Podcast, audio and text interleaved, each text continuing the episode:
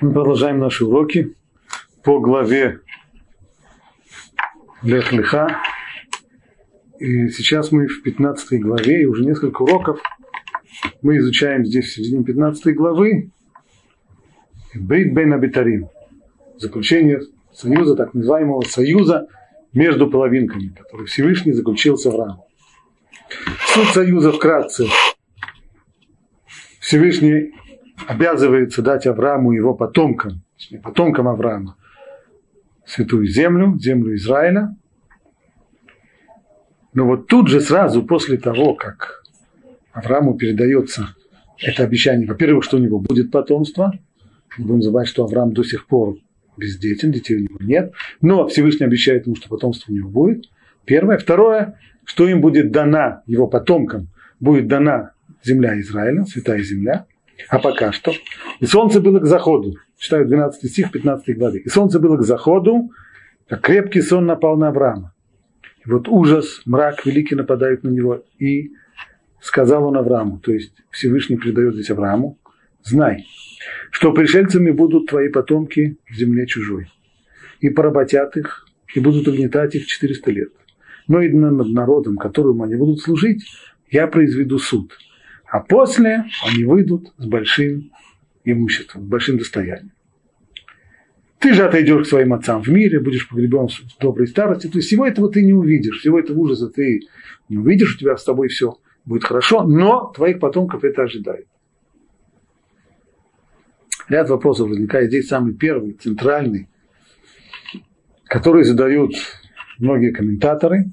Понятно, что речь идет здесь о египетском рабстве по всем, хотя здесь Египет нигде не назван своим именем, но по всем чертам и то, что евреи будут там в чужой земле, и то, что их там будут порабощать, и потом угнетать, а потом они в конечном итоге в результате вмешательства Всевышнего выйдут с большим достоянием, с большим имуществом.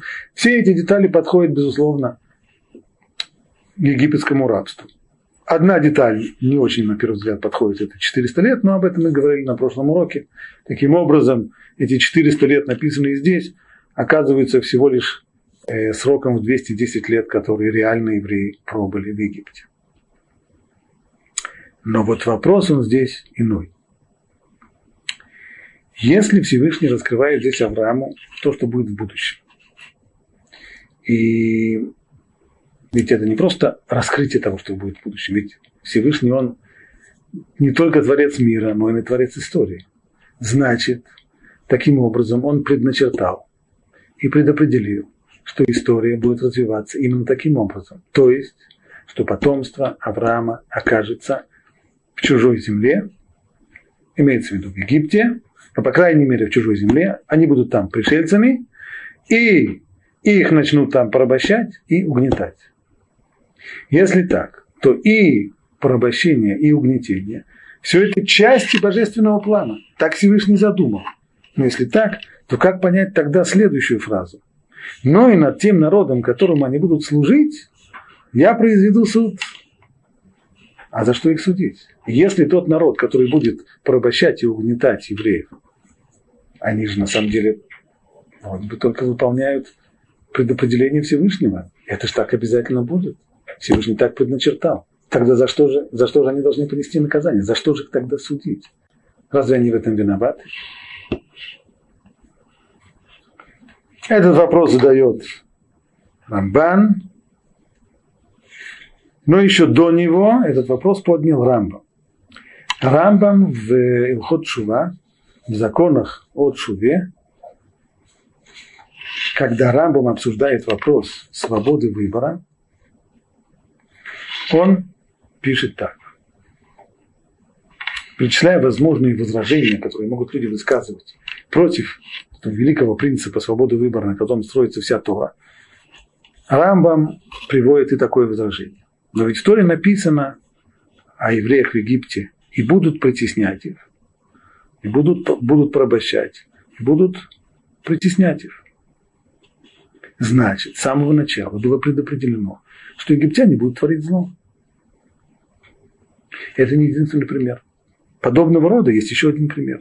И сказано, станет этот народ, совратившись, поклоняться богам народов той земли. Здесь уже, здесь уже пророчество, которое данное о еврейском народе после того, как он вернулся из Египта и после того, как он пробыл 40 лет в пустыне, пришел наконец в святую землю, но и там в дальнейшем то, что пророк привидит, что в дальнейшем этот народ будет поклоняться чужим божествам.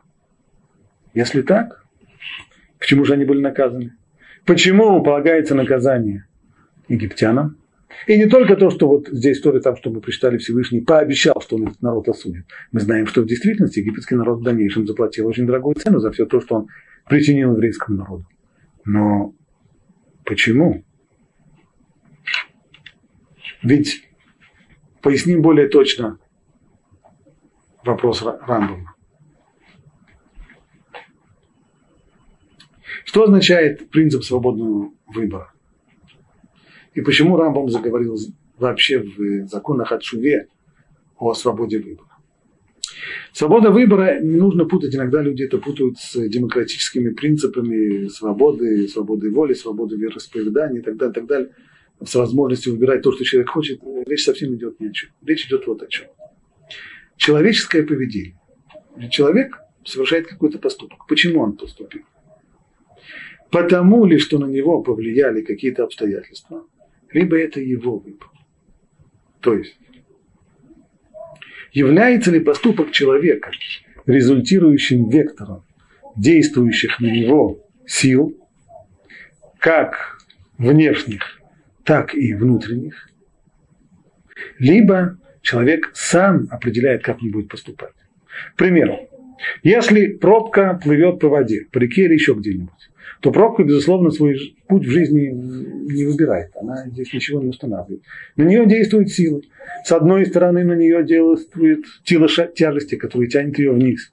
С другой стороны, архимедовая сила выталкивает ее вверх. Плюс к тому есть еще ветер, который толкает еще вперед, есть трение воды, которая останавливает ее, есть, есть, есть много всяких сил. Каждая из сил действует в своем, в своем направлении. В конечном итоге получается какой-то результирующий вектор. Вот она и поплыла. Точнее, она не поплыла.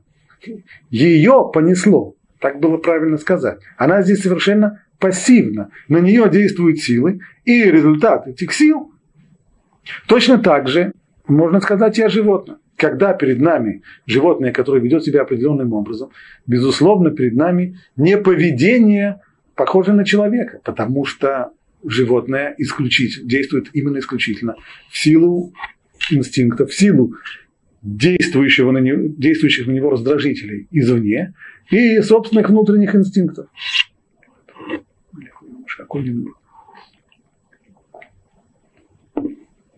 Так, если кошка берет что-то, что плохо лежит, потому что на нее подействуют как внешние раздражители, например, запах чего-нибудь мясного или рыбного, которые очень трудно просто так вынести. Плюс к тому же еще инстинкты, которые не существуют. Вот и кошка бросилась на то, что плохо лежит.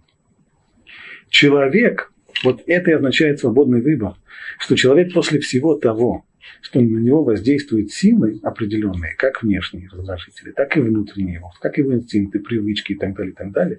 Но в конечном итоге человек, он в отличие от них, его не несет, он сам выбирает свой путь. Конечно же, не всегда не всегда. Но в целом ряде случаев человек, им, по крайней мере, там, где человек сам ощущает, что в нем борются различные силы, там, где он ощущает, что ему нелегко принять решение, там, где и хочется, и колется, и мама не верит. Вот в этот самый момент человек знает и ощущает, что выбирает он, выбирает он сам.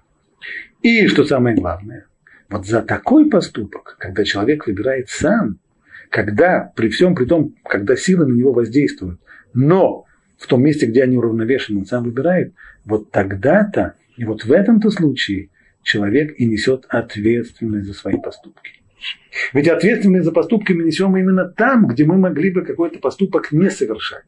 Если мы не могли не совершить поступок какой-то, мы за него не ответственны. Если человека, предположим, кто-то с большой силой толкает на витрину, и он в падении разбивает эту витрину, Понятно, что он не ответственен здесь за свой поступок, он не должен платить за эту разбитую витрину. Хотя на самом деле витрину разбило его тело. Но его тело действовало только как камень в руках другого человека. Поскольку он не мог противостоять другому человеку, то не он разбил витрину. Точнее, им разбили витрину, но он-то ее здесь не разбивал. Он не мог действовать иначе. И поэтому он не ответственен за свои поступки. Стал быть, ответственность за поступки и возможность наказать человека. Она только там, где человек сам выбирал свой поступок, сам выбирал, как его поступить.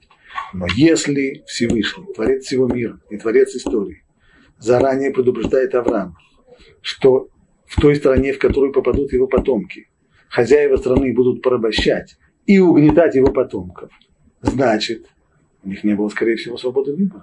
Если Всевышний это уже предопределил, если ему это все уже, это не вопрос, не нужно здесь путать с вопросом противоречия между свободой выбора и знанием Всевышнего, то, что он знает наперед. Здесь он не знает наперед, здесь он предопределяет. Это уже совсем другое. Это уже называется гзера упхира. То есть, с одной стороны, предопределение, не предвидение, а предопределение. Всевышний здесь осуществляет свой собственный план, он так запланировал, он так предопределил. И он же сам собирается судить людей, которые вроде бы являются только в марионетках в его руках. Ведь, по идее, он же, наверное, только дергал здесь за ниточки, и тогда уже египтяне делали то, что они хотят делать. То, что они, то, что они делали. Значит, вопрос, вопрос Рамбама, разве египтяне ответственны за свои поступки? Разве они должны нести наказание? На первый взгляд, нет. Вот теперь посмотрим, как Рамбам отвечает на свой вопрос. Почему же они были наказаны? Потому что не было предопределено для каждого человека в отдельности, что он будет грешить. То есть, самое первое различие, которое здесь нужно ввести, говорит Рамбам, это различие между народом в целом и между отдельной личностью. Верно, что Всевышний предопределил, что народ в целом, имеется в виду, скорее всего, египтяне, так, так, так же получилось конечном-то итоге, что они будут угнетать евреев. Но кто конкретно, какой человек конкретно, ему на роду не написано. Здесь каждый из них сам выбирал стать бичом в руках правосудия Всевышнего. И каждый из идолопоклонников, здесь Рамбам касается второго параллельного вопроса, если Всевышний сообщил, что еврейский народ в своей стране начнет поклоняться идолам, то и здесь речь идет о народе в целом. Но о каждом конкретном человеке, конкретный человек Хайм Янкель, что он тоже будет поклоняться, об этом не сказано. И каждый из идолопоклонников, если бы хотел, не стал служить идолам. То есть Всевышний никого конкретно не принуждал. У каждого оставалась свобода его выбора. Творец лишь рассказал Муше о ходе истории в целом. Ход истории в целом будет таков. Но принуждения каждому конкретному человеку нет. К примеру, если бы было сказано, среди этого народа будут праведники и грешники. Предположим, говорит Рамбам, теоретически. Плюс к тем двум предначертаниям, которые у нас есть, которые мы обсуждаем, а именно о египетском рабстве и угнетении с одной стороны, и о идолопоклонстве евреев в своей стране с другой стороны, было бы еще третье. Среди еврейского народа в дальнейшем будут а. грешники, б. праведники. Ну, значит ли это, что кого-то здесь принуждают быть грешником, а кого-то здесь принуждают быть праведником? Вовсе ли нет? Ясно, что будут и те, и другие. Но по какую сторону баррикад окажется каждый конкретно взятый человек, будет ли он праведником, и будет ли он грешником, это уже его собственный выбор. Поэтому человек не может сказать из-за этого грешник. А я вынужден был грешником, раз Творец сказал Муше, что среди Израиля будут грешники. Что же я могу сделать? Должен же кто-то был быть грешником. Вот, вот я и стал. Ты конкретно не должен был. Тебя никто не принуждал. Ты сам это решил. Точно так же, подобно по, по поводу слов, не переведутся бедняки в стране. Всевышний обещает нам, что жизнь будет такова, что бедняки будут всегда. Возможность творить добро, помогать бедным – не будет такой ситуации, что мы вдруг окажемся без такой возможности, что захотим кому-то помочь, и оказалось некому. Есть, и всегда будут. Ну, значит ли это, что конкретный бедняк, который ходит сейчас по улице, ему на роду написано? Не означает, что какому-то определенному человеку на роду написано быть бедняком. Нет, это уже решается другими путями. Почему один бедняк, а другой не бедняк? Это не потому, что Тора пообещала, что в еврейском народе всегда будут бедняки. Да, обязательно всегда будут. А значит ли это, что конкретно Рабинович будет бедняком? Нет, не значит. А почему именно он? Это уже на другие причины. Также египтяне. Каждый из тех, кто притеснял евреев и причинял им зло, если бы захотел, мог этого не сделать. То есть предопределение Всевышнего о том, что египтяне в целом будут угнетать евреев, нет никакого принуждения конкретному десятнику, который гнал евреев, пинками подгонял их затыченными и так далее. Это его личная инициатива, точно так же, как самого фараона, который стоял во главе всего, это его личные, личный выбор. Если бы захотел, мог бы этого не сделать. Ведь Всевышний не повелел притеснять евреев определенному человеку. Он лишь сообщил Аврааму, что его потомству предстоит быть в рабстве в чужой земле. И как мы уже сказали выше, человек не может понять, каким образом Всевышнему ведомо будущее. То есть, а если вы спросите другой вопрос, ну а хорошо, предположим, никому конкретно на роду не написано, и Всевышний никого не принуждал и никому не вставлял здесь электроды в мозг и никого не дергал за веревочку, хорошо. Но все-таки здесь есть по-прежнему противоречие, если мы говорим, что каждый египтянин был свободен в своем выборе. И он лично выбирал свое решение угнетать евреев. То как же это может быть, свобода выбора, если Всевышний заранее все знал и предвидел? Это уже другой вопрос. Это общий вопрос о парадоксе каким образом сочетаются свобода выбора с одной стороны и предвидение Всевышнего с другой стороны, это парадокс, которым Рамбом занимается в другом месте, не, вот, не в этой Аллахе, чуть выше, и он только коротко напоминает, что это вещь, которая нашему сознанию, в нашем сознании она всегда представляется парадоксом и парадоксом неразрешимым. То есть обе части верны, и свобода выбора существует. Каждый это знает на своем собственном опыте. Хоть раз в жизни он хоть что-то выбирал, он чувствовал, что он выбирает сам, а не то, что его куда-то несет. Это существует, безусловно, и на нашем опыте, и на том, что утверждает Тора, это верно. Второе, предвидение Всевышнего, тоже очевидно, это правда не на нашем опыте, но Тора так утверждает. Обе части верны, они находятся в противоречии, да, это парадокс, с этим парадоксом мы живем. И парадокс для нас неразрешим.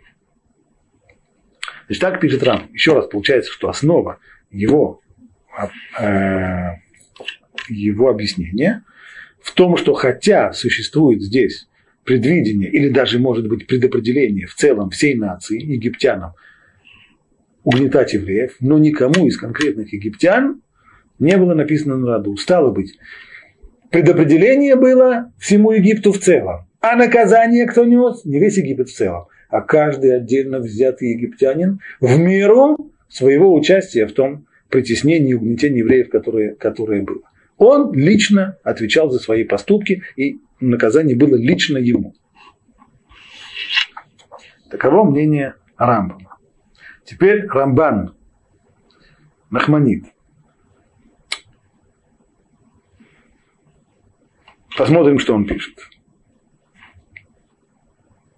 поводу, но также и над народом, которому они будут служить. Я произведу суд. Мне представляется, пишет Рамбан, правильным вот такое объяснение выражение и также. Здесь есть еще, но также и над народом, это упоминали на прошлом уроке, что означает также и над народом, которому они будут служить. Кого еще Всевышний собирается наказывать, помимо египтян, которые будут угнетать евреев.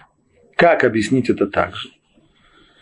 Также следует понимать не буквально. То есть следует его понять, понимать как несмотря на то, как хотя. То есть, хотя я постановил, что твое потомство будут пришельцами в чужой земле. И их поработят, и будут угнетать.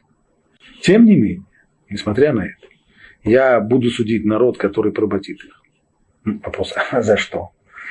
То есть по Рамбану этот вопрос Рамбама, он записан в самом тексте Торы. То, что Тора говорит, также и народ, который будет их порабощать, я буду судить, что это за так же? Это несмотря на то, что, то есть несмотря на то, что я постановил, и это мое предопределение, это мое постановление, что они будут, что египтяне будут порабощать евреев, несмотря на это, все-таки я их буду судить и я их буду наказывать. Вопрос, а за что? А этого сам текст Торы не говорит. Здесь нам придется ответить самим. Отвечает Рамбан. Тем не менее, я буду судить народ, который проботит их за то, что те им сделают, и они не оправдаются тем, что исполняли мое постановление. А причина это та, что выражена в стихе. И он приводит здесь цитату из пророков. «Я возревновал за Иерушалаем и за Цион великой ревностью. И великим гневом гневался я на беспечные народы за то, что я разгневался немного, а они добавили зла». Здесь, э, в этом стихе, речь идет вот о чем. когда в дальнейшем еврейский народ грешит и осуществляется то, что предсказывал Тор, что наказанием будет разрушение, наказанием будет уничтожение еврейского государства, будет изгнание Святой Земли, разрушение Иерусалима и так далее. Ну, кто-то же должен это сделать. Это не значит, что пройдет какой-нибудь смерч, который порушит э, все и унесет евреев куда-нибудь в 30-е государства. Нет, придет какой-то конкретный народ, какой-то завоеватель, и устроит все, и войну, и резню, и изгнание, все это. Ну, и что по отношению к этому народу? Говорит Всевышний, я буду гневать, я гневаюсь на этот народ. Я не буду, это уже не в дальнейшем, это уже конкретно сейчас. Ждет его наказание. За что же? Опять тот же самый вопрос. А, они только, только исполнили то что, то, что Всевышний хотел. Да. Но я, как говорит здесь пророк, я разгневался немного, а они добавили зла.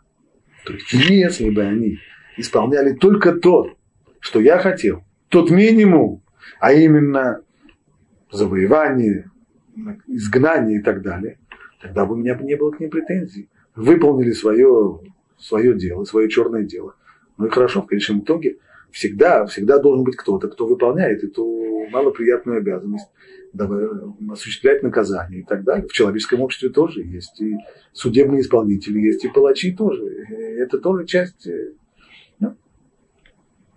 Но здесь, поскольку эти народы еще привнесли свое творческое начало, и они добавили здесь от себя, вот за это я на них разгневался. И за это полагается им наказание. Значит, по Рамбану получается заранее Рамбан, еще до того, как наступает в полемику со своим предшественником Рамбамом, говорит, Рамбан, как он понимает, за что египтяне должны понести наказание, и Всевышний об этом уже заранее говорит, за свое добавление, за свое творческое отношение к предопределению, постановлению, за то, что они внесли туда и свою лепту, добавив от себя то, что Всевышний не предопределил. Но за само выполнение вот предопределения рабства и порабощение, и угнетение, притеснение, вот э, за, это, за это ничего не полагается.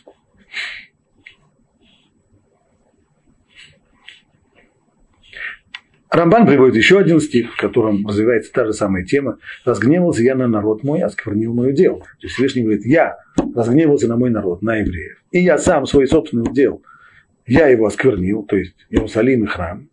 Но ты дочь Вавилона, Вавилоне, которые разрушили Иерусалим храм, имеется в виду разрушение первого храма, не оказала им милосердия. И тогда, то есть то, что Вавилоне разрушили храм, безусловно, они должны были это сделать. Это план всей истории. Но есть вопрос, как это сделать? Так как вы это сделали, не оказав никакого милосердия порабощенным, завоеванным людям, тогда придет и к тебе беда. Но и то же самое произошло в Египте.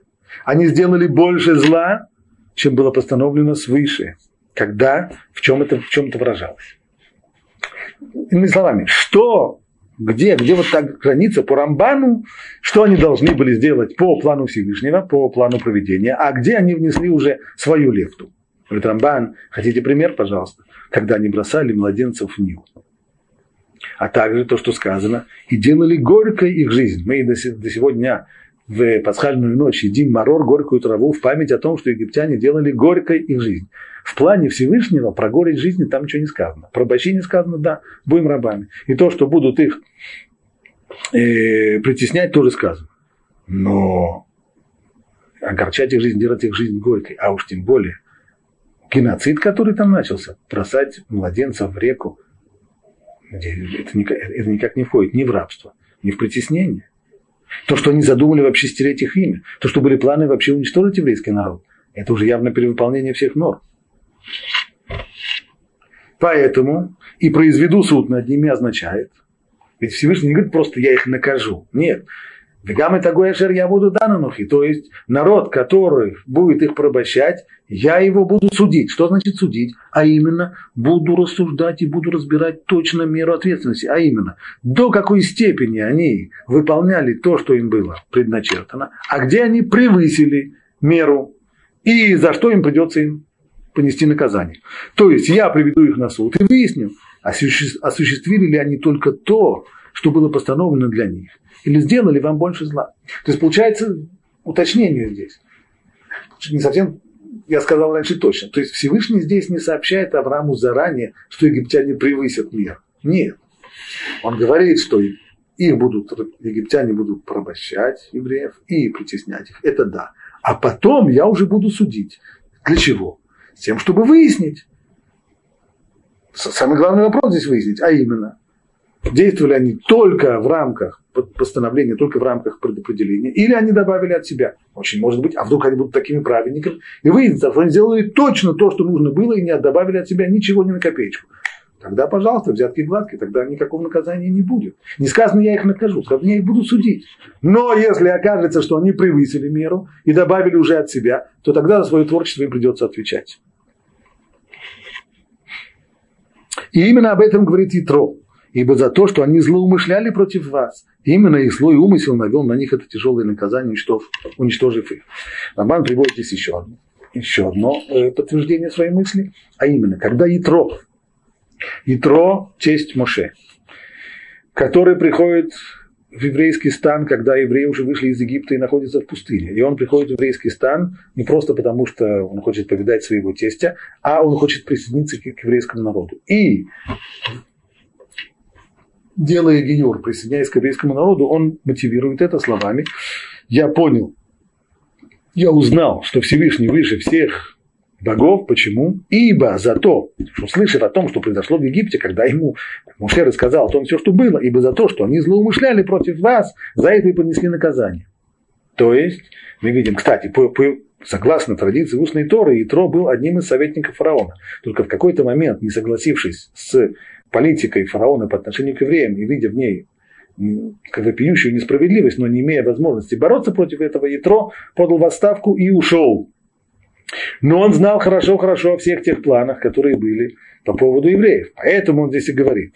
Ибо за то, что они злоумышляли, то есть за что я вижу, что они получили наказание ровно именно в той степени, в которой был их злой умысел, то есть в том, что они добавили от себя э, угнетение, которое никак не входило в рамки предопределения. Именно за их злой умысел, и он навел на них тяжелые наказания и привел к их уничтожению. В этом же смысл стиха, ибо знал ты, что они злонамеренно обижали нас. После того, как Рамбан вкратце изложил свою позицию, он переходит к полемике с Рамбом.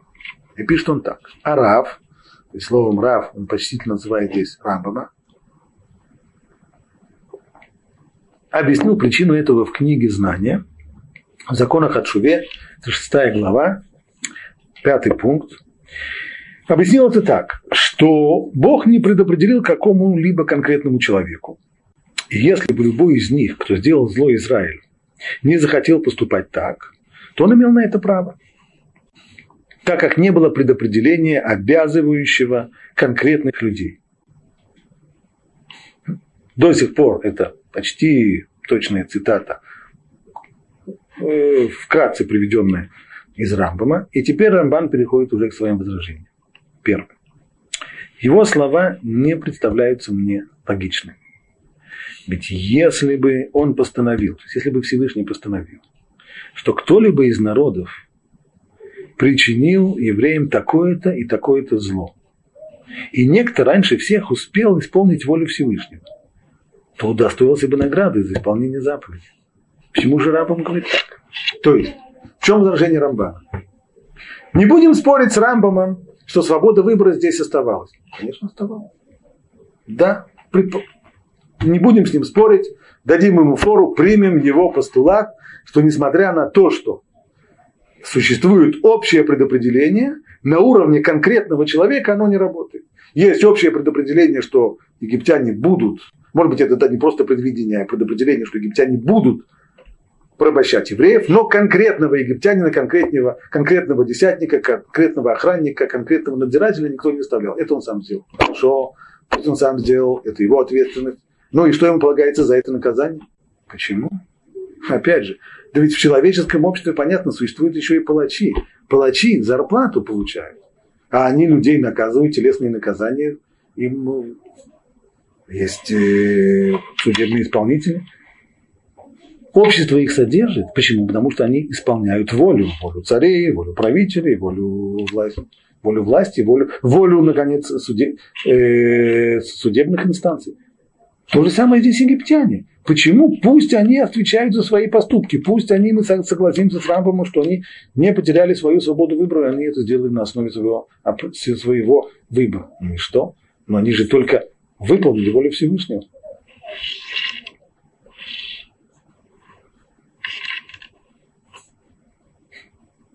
Почему же Рамбам говорит так?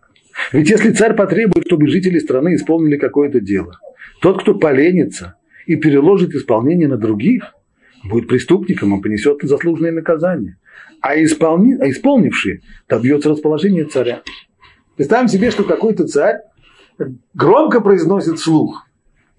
Хорошо бы, хорошо бы, чтобы, предположим, какого-то человека, есть у него у царя какой-то враг или какой-то очень несимпатичный ему человек, хорошо бы, чтобы его наказали, хорошо бы, чтобы у него конфисковали имущество. Царь говорит так вслух. Если кто-то из его приближенных услышит это и пойдет и выполнит желание царя, и отнимет у того самого царского ненавистника, отнимет у него имущество, что ему царь скажет? Большое спасибо, шеркуах, премного благодарен. Понятно, такой человек исполнил волю, волю царя. А если другой, скажем, кто-нибудь из царской охраны, из царской полиции и так далее, поленится и не побежит исполнять веление царя, конфисковать имущество у его врага-супостата, ну так не исключено, что ему, ему царь сделает выговор. Царский, царский указ исполнять будет. То же самое здесь. То же самое здесь. Если египтяне, пусть добровольно и по своей собственной воле, они же исполнили волю Всевышнего, Всевышний хотел – чтобы евреев порабощали. Ну, они это и сделали. Так дай им зарплату. Расплатись с ними. Награди их. Ну, по крайней мере, не наказывать. Истинная же причина в том, что я написал. Поэтому, говорит Рабан, мы должны сказать, что в, в том, что египтяне исполняли предопределение Всевышнего, не может быть к ним никакой претензии. Ни в коем случае. А если так, за что же их собираются Всевышний судить? за возможную меру превышения. Если они превысили то, что Всевышний сказал, за это да. Так в конечном итоге получилось. Никто не просил у них бросать детей в реку. Это уже их собственное творчество. И это уже упомянули наши учителя. Когда сказали в Шимот Рама, говорит Рамбан, есть подтверждение тому, что я говорю в словах мудрецов. Мидраш Шимот Раба, предание устной Торы говорит так. Это можно сравнить с тем, как господин повелел относительно своего сына. Пусть работает на такого-то, а тот пусть не мучает его. То есть, с одной стороны, он хотел заставить своего сына работать в поте лица на какого-то человека, но при всем при том, чтобы тот относился к нему гуманно, не мучить. Пошел тот, поскольку он услышал, что ему дали право иметь работника и порабощать его, пошел тот и стал работать на него. А хозяин хотя сын и работал на него бесплатно, не удержался от того, чтобы начать мучить его. Когда есть беззащитный человек, трудно удержаться от соблазна, немножко его и помучить, и показать, кто здесь хозяин, а кто здесь дурак. Когда же господин потом простил своего сына, то он приговорил его мучителя к смертной казни. То есть, если после этого уже, когда все закончилось, и сын свое уже отбыл, и он уже отработал, то тот, кто его помучил, ему полагается наказание. Так повелел Всевышний, чтобы евреи стали рабами в Египте, но те стали порабощать их с жестокостью. Тогда Всевышний сказал, вам нужно было бы вести себя с ними как с рабами.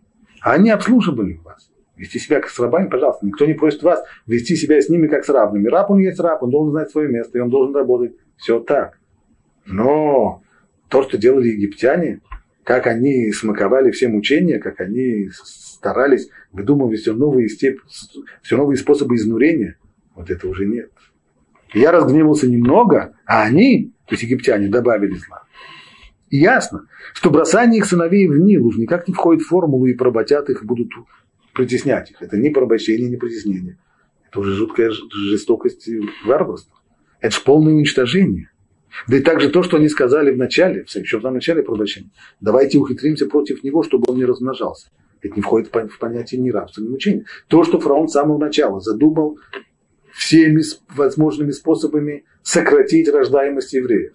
А это откуда? А на это кто ему дал право? А это кто ему позволил? Это не рабство. Пожалуйста, пусть у тебя будут рабы. Будет много рабов. Тебе же лучше. Пусть они размножаются, пусть они плодятся. Почему ты хочешь это постановить? И это не считая того, что они ужесточали сами мучения и делали горькой их жизнь, тяжелой.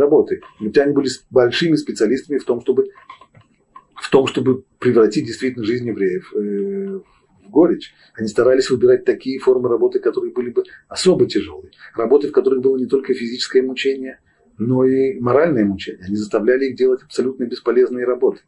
Все то, что, как, как, э, как учит устная Тора, все то, что как когда они работали в топкой местности, в болотах, все то, что строили за целый день, когда приходили потом на следующее утро, видели, что все это погружалось в трясину, и нужно было все строить заранее, то есть работа была абсолютно бесполезной. Человек, когда он работает, даже тяжелую работу, но он видит ее плоды, он видит, что что-то из этого получается, то все-таки это хоть тяжело, но как ты можешь, но когда человек делает абсолютно-абсолютно бесполезную работу, переливание из пустого в порожнее, то такая работа, она изнуряет человека невероятно морально. То же самое прибавляют наши мудрецы, что египтяне старались давать женскую работу мужчинам, а мужскую работу женщинам. Это тоже здесь, здесь, вопрос не, не физической тягости, а вопрос именно в морали. То есть старание было здесь именно разбить людей, старание было здесь привести их к полному к такой стадии, в которой человек просто чувствует себя не человеком. В этом египтяне были большие специалисты. Это что, рабство? Это не рабство. Это притеснение, это не притеснение. Это уже издевательство, утонченное издевательство. За это, за это египтяне должны были ответить. И об этом говорит Писание. И он, имеется в виду Всевышний, он увидел нашу бедность, наш тяжелый труд и наше притеснение. И пойми, Рамбам дальше развивает свою мысль. Возвращаясь, в принципе, к, к идее сейчас Рамбама, а именно, первоначальной идее, в общем-то соглашаясь с ним, что сам тот факт, что есть свобода выбора, что есть, точнее, что есть предопределение, и то, что Всевышний предопределяет судьбу людей, не освобождает людей от ответственности за свои поступки. Пойми, продолжает Рамбан, что если человека в Рошишана, мы знаем, что судьба каждого человека решается каждый год. В день Нового года, в Рошашана. Тогда Всевышний судит весь мир, каждого человека в отдельности, и каждому определяет его судьбу, кому жить, кому умирать. Предположим, Всевышний решил по каким-то причинам, что некий человек должен уйти, он должен умереть. Вовсе не обязательно, что наказание, наказание. Не, целый ряд причин может быть. Он свое дело, по крайней мере, на земле сделал, ему пришло время умирать. Его приговорят к смертной казни. И это в Рошишана, в Йом-Кипур скрепляют его приговор печатью, теперь он уже то бандит, убивший его, не найдет оправдания тем, что он всего лишь исполнил постановление, вынесенное об убитом. Если этот человек умрет не от инфаркта и не от раковой болезни, а он погибнет от руки какого-нибудь грабителя и бандита. Можно ли найти оправдание? Может ли этот бандит найти оправдание в том, что, смотрите, если я убил кого-то я же не могу убить того, о, как, о ком Всевышний не постановил, что ему следует умереть. Верно? Согласны? Согласны. Значит, человек, которого я убил, ему пришло время умирать. Значит, Всевышний хотел, чтобы он умер. Ну, я только выполнил его предопределение. Вот и все. А что же меня хотите? Взятки гладкие. Палачи получают э, зарплату. Я зарплату не прошу, только чтобы меня не, не наказали. Вот и все. Это претензия? Нет, безусловно, нет. Не претензия. Верно, что такое предопределение существует. Но у Всевышнего есть масса способов привести к тому, чтобы человек, которого он пометил в Роша Шана, что ему нужно умереть, чтобы он умер. Кто просил тебя, конкретного человека, конкретного бандита, быть здесь орудием, кто просил тебя быть топором в руках у правосудия Всевышнего. Таких топоров много. Но ты зачем это дело влез? Это остается вопросом, безусловно, личной ответственности каждого человека. И несмотря на то, что вещи происходят, потому что Всевышний так хочет, но если эти вещи происходят не в рамках природы, а через поступки человека, то человек, в отличие, в отличие от животного, если бы того же самого погибшего человека, которого брошена на присоединили к смерти, если бы его покусала змея. Нет у нас претензий к змее. Почему ты покусала э, человека? Змея, она змея. У нее мозгов нет, все, что у нее есть инстинкты. Это полностью управляемо Всевышним. И здесь, безусловно, верно. Поскольку Всевышний постановил, что такому человеку больше не жить, в этом году он должен умереть, змея и покусала. Но если это была не змея, а если это был человек, он же несет ответственность за свои поступки. Ему придется за это отвечать. И он не сумеет очистить тебя тем, что тому человеку, которого он убил, все равно на роду было написано умереть. Но если постановление исходит из уст пророка, то есть до сих пор, говорит Рам, Рамбан, мы с Рамбаном согласны. Здесь мы с ним не можем спорить, все, что он здесь говорит, каждое слово абсолютная правда. Человек не может очистить себя от ответственности за преступление тем, что Всевышний его запланировал и предначертал. Но, но здесь, в истории с Египтом, это не совсем так. Но если постановление исходит из уст пророка, то в отношении исполняющего его возможны варианты. То есть если пророк, если не просто Всевышний что-то постановил в день Рошишана, но он передал, предположим, пророку, и пророк об этом говорит людям, что вот вы знаете, вот такой-то человек, так, ему Всевышний не хочет, чтобы он продолжал жить.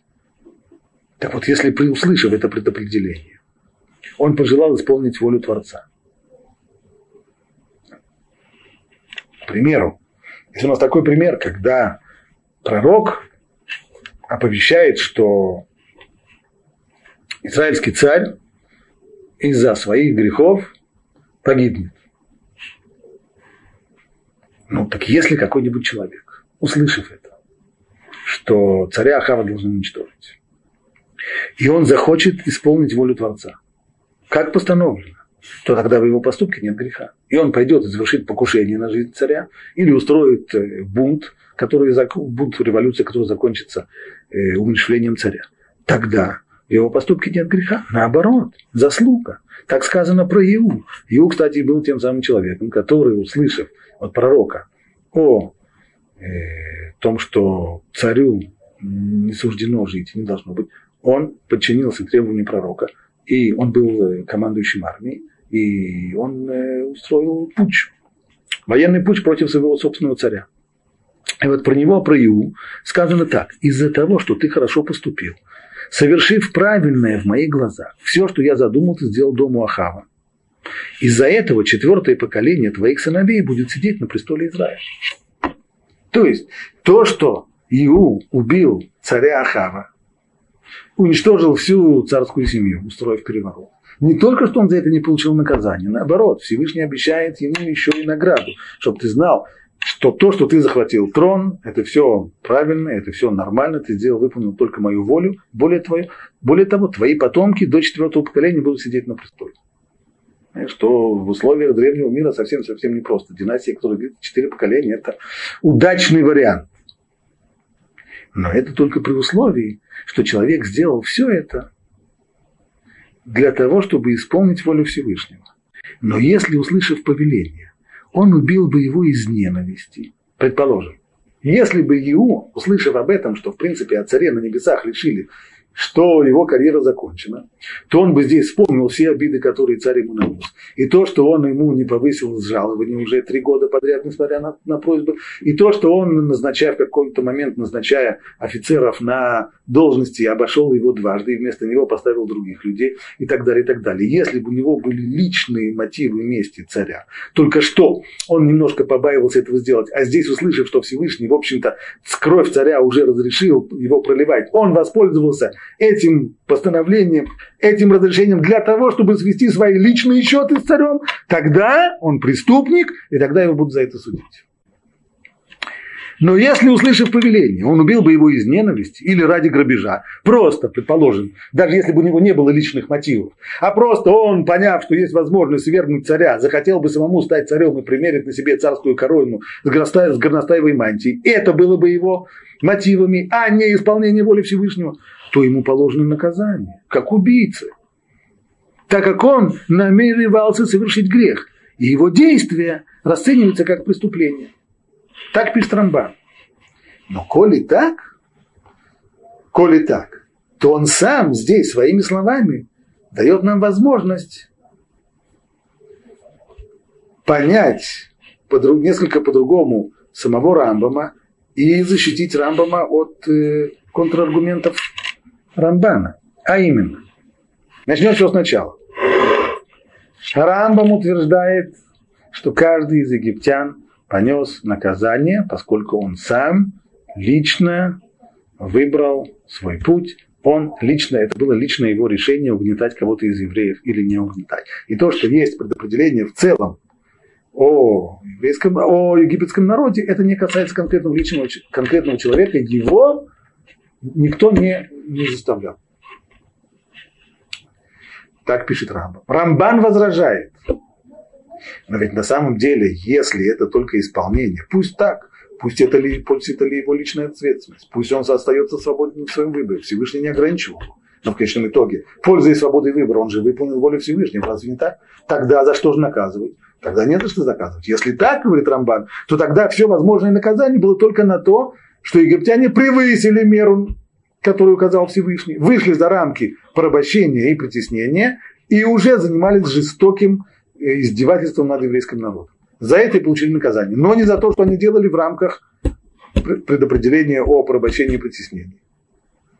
Но ведь из того, что он пишет в дальнейшем, есть уже на это возражение. А именно, действительно, если бы египтяне притесня... порабощали евреев для того, чтобы исполнить волю Всевышнего, если бы фараон перед тем, как он собрал свой этот самый государственный совет, сенат или что у него там было, на котором он провел решение о том, что необходимо евреев поработить. Если бы он собрался здесь людей и сказал, слушайте, господа, я так слышал, что Господь Бог постановил, что еще было сказано давным-давно, еще предкам еврейского народа Всевышний постановил Богу Авраама, постановил, что его потомки будут э, рабами в чужой земле. Я так думаю, что как раз евреи находятся сейчас в чужой земле, и вообще-то пришло время. Как вы думаете, не стоит ли нам выполнить волю Всевышнего и поработить евреев, и к тому же их немножко закрутить, закрутить гай, гайки, притеснить их? Как вы думаете? Если бы фронт тогда сказал так, ну, нет сомнений. Ведь это же не то было. Совсем не то. Фараон вовсе не собирался исполнять волю Всевышнего. И все, что он делал по отношению к евреям, исходило из его собственной ненависти к ним. И то, что другие люди ему помогали в этом. И то, что фараон оказался здесь не единственным, а нашлись египтяне, которые с большим удовольствием здесь исполняли функции и усмотрителей, и десятников, и, и изнуряли евреев, и, и избивали их, и, и бросали с большим удовольствием детей в реку, находя в этом эстетическое или еще какое-нибудь удовольствие – это они делали для того, чтобы исполнить волю Всевышнего? Совсем нет. Делали своих, своей личной ненависти, либо для грабежа, либо для того, чтобы дать выход своим, своей агрессии, своим. Если так, если так, то здесь нет претензий, о которых говорил Рамбан раньше, то, что палачам вообще-то зарплату платят. Это тем, которые служат мы, египтяне здесь никому не служили. Они просто удовлетворяли здесь свои собственные инстинкты. Они просто здесь вымещали свою собственную агрессию на евреев. Если так, то им полагается наказание даже за то, что они делали в рамках предопределения. А не только за то, о чем говорит Рамбан, что они превысили меру. Так что в общем итоге получается, что спорта благодаря последним фразам Рамбана, то спор сократился почти, ничего от него не осталось. В общем-то, потому, по всему тому, что говорит Рамбан в конце, вполне-вполне можно примирить это с, э, с позицией Рамбана. Это основной вопрос, который обсуждается здесь, в этих стихах, но есть еще одна дополнительная деталь.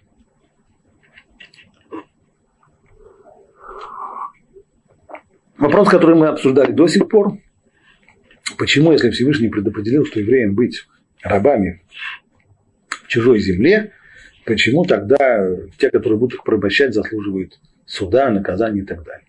Но мы не ответили на другой вопрос. А почему Всевышний вообще решил, и для чего это нужно, чтобы потомки Авраама были рабами в чужой земле?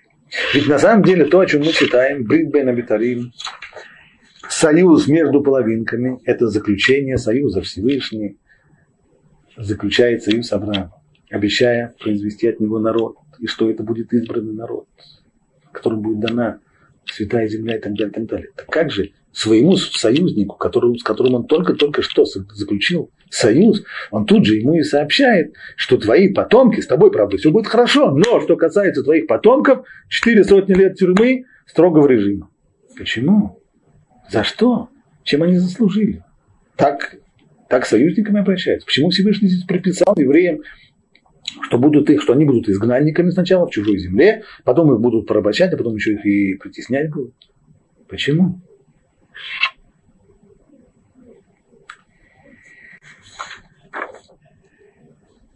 Ряд комментаторов, пытаясь понять здесь, именно пытаясь понять, потому что сама эта Тора не раскрывает. Всевышний не говорит, почему он это задумал. Неисповедимые пути Всевышнего, э, поди знай. Но вместе с тем комментаторы пытаются понять рационал в этом э, решении Всевышнего. И интересно, что можно найти такое объяснение, с одной стороны, в словах Рабы Ирша, в его комментарии на Хумаш, а с другой стороны, э, в Зоре. Говорят они практически одно и то же. А именно, Бог избрал Авраама для того, чтобы от него произошел избранный народ. В, данном, в данный момент это не народ, в данный момент это семья. Вообще это только муж и жена. Ну, родится ребенок, будет трое, ребенок, семья начнет разрастаться. Семья станет превращаться в клан. Но здесь возникает проблема. Как делать так, чтобы эта семья не растворилась среди тех людей, в том народе, среди которого она живет? Ведь дети же должны жениться, должны разводиться семьями. А откуда придет? Каким образом они будут? Если будут брачные узы с местным населением, то в конечном итоге семья это ассимилируется, она растворится. Она не оформится как, как отдельный народ. Мы видим на самом деле, что э, в семье Авраама стараются сделать все, чтобы этого не случилось. Например, сам Авраам когда речь идет о сватовстве его сына Ицхака, который в дальнейшем родился, то он посылает своего раба Илиазра далеко-далеко в Междуречие привести невесту оттуда, только ни в коем случае не взять отсюда. Хорошо, он делает все эти усилия. Можно себе представить, что это продолжится еще поколение, два. Но мы знаем это, знаем это, к сожалению, на очень печальном опыте еврейства в 20 веке, что даже в тех общинах, в которых люди очень не хотели, чтобы их дети, чтобы были смешанные браки, чтобы их дети Э, роднились э, с, с народами, среди которых они живут, это могло продержаться поколение 2-3, но не больше. Но не больше. А за 2-3 поколения народ не, не оформится в народ. И ассимиляция здесь бесконечная. Как же быть? Как же Всевышний сделает так, чтобы семья Авраама сначала превратилась в клан, а затем и в отдельный народ? А план здесь вот какой. Их нужно поместить в такое место, в котором между ними и местным населением будет такой антагонизм, что ни о каких смешанных браках речи быть не может. Поэтому Всевышний для них выбирает место не, не Швейцарию и не другое какое-нибудь симпатичное место, в котором можно будет переждать, а именно Египет. Ведь в Египте, мы знаем, что египтяне вообще презирали всех кочевников. Во-первых, потому что они были бомжи, у них не было земли. Это первая причина. С этой точки зрения вообще даже не различали между различными кочевыми азиатскими народами. Всех их называли одним общим собирательным именем Хапиру, что, в общем-то, означает бомжи по-нашему. А второе, и, пожалуй, еще более важное, ведь э, кочевники, каковыми, кочевники скотоводами, какими и были евреи, потомки Авраама, они ели мясо. Они ели мясо животных, которым египтяне поклонялись. Поэтому мы видим в дальнейшем, когда Юсеф попадает в Египет, то и он уже становится, не больше не меньше, он становится уже премьер-министром в Египте. Второй человек после фараона. И к нему приходят братья. Там написано, что он приглашает всех за стол. И написано, и накрыли Йосефу отдельно, и его братьям отдельно, и египтянам, которые пришли на этот званый обед, тоже отдельно. Почему отдельно? А почему они не садятся? Если людей пригласили на званый обед премьер-министру, естественно, желание, если человек удостоился такой чести, то понятно, он захочет сесть рядом с премьер-министром. Не-не-не-не, садиться отдельно. Почему? Говорит Тора. Потому что мерзость для египтян есть вместе с евреями. Для египтянина это мерзость. Настолько это мерзость, что даже сесть за стол к столь почитаемому и уважаемому премьер-министру, которого все уважают и боятся, все равно египтяне не в состоянии. Почему? Да потому что он ест мясо, а для египтянина ведь это он просто ест его божество. Если это представить нам, для пример наш, если нас пригласять, был в свое время такой э, президент Уганды Иди Амин, про него ходили нехорошие слухи, что он поедал э, трупы своих политических противников. Так если бы он, представим, пригласил каких-нибудь послов, к себе на обед, и ему бы на обед подали печень, скажем, какого-нибудь его политического противника, то понятно, что послов, которые бы сидели с ним, стошнило бы в ту же самую секунду. И они бы ни в коем случае не могли бы усидеть с ним за одним столом. Я не знаю, смогли бы они сидеть в одной комнате, но за одним столом уж точно нет. Точно так же египтянин. Для него сидеть за столом рядом с евреем, который ест мясо и который чавкая будет уничтожать его божество, для него это хуже, ну, почти как сидеть с людоедом-каннибалом вот такие отношения были у египтян к евреям. Так, когда-то, когда ощущение так, презрения и мерзости по отношению к евреям, и, кстати, они и бомжи, и, и, и, и едят мясо богов, и вообще, так, а как, а как при таком антагонизме ни о каких вообще смешанных браках речь быть не могла. На это положился Всевышний, что он отправил наших працев не в Швейцарию, не в какое-нибудь приличное другое место, а именно в Египет место, в котором при вот таком вот антагонизме еврейский народ мог развиться сначала в клан, а затем уже в народ. Правда, мы знаем, что в дальнейшем все шло не так гладко, потому что в какой-то момент евреи стали перенимать культуру египтян и все больше и больше походить на них внешне. И этот антагонизм стал немножко слабеть. Евреи уже выглядели в значительной степени, по крайней мере, по, по их поведению, напоминали уже египтян.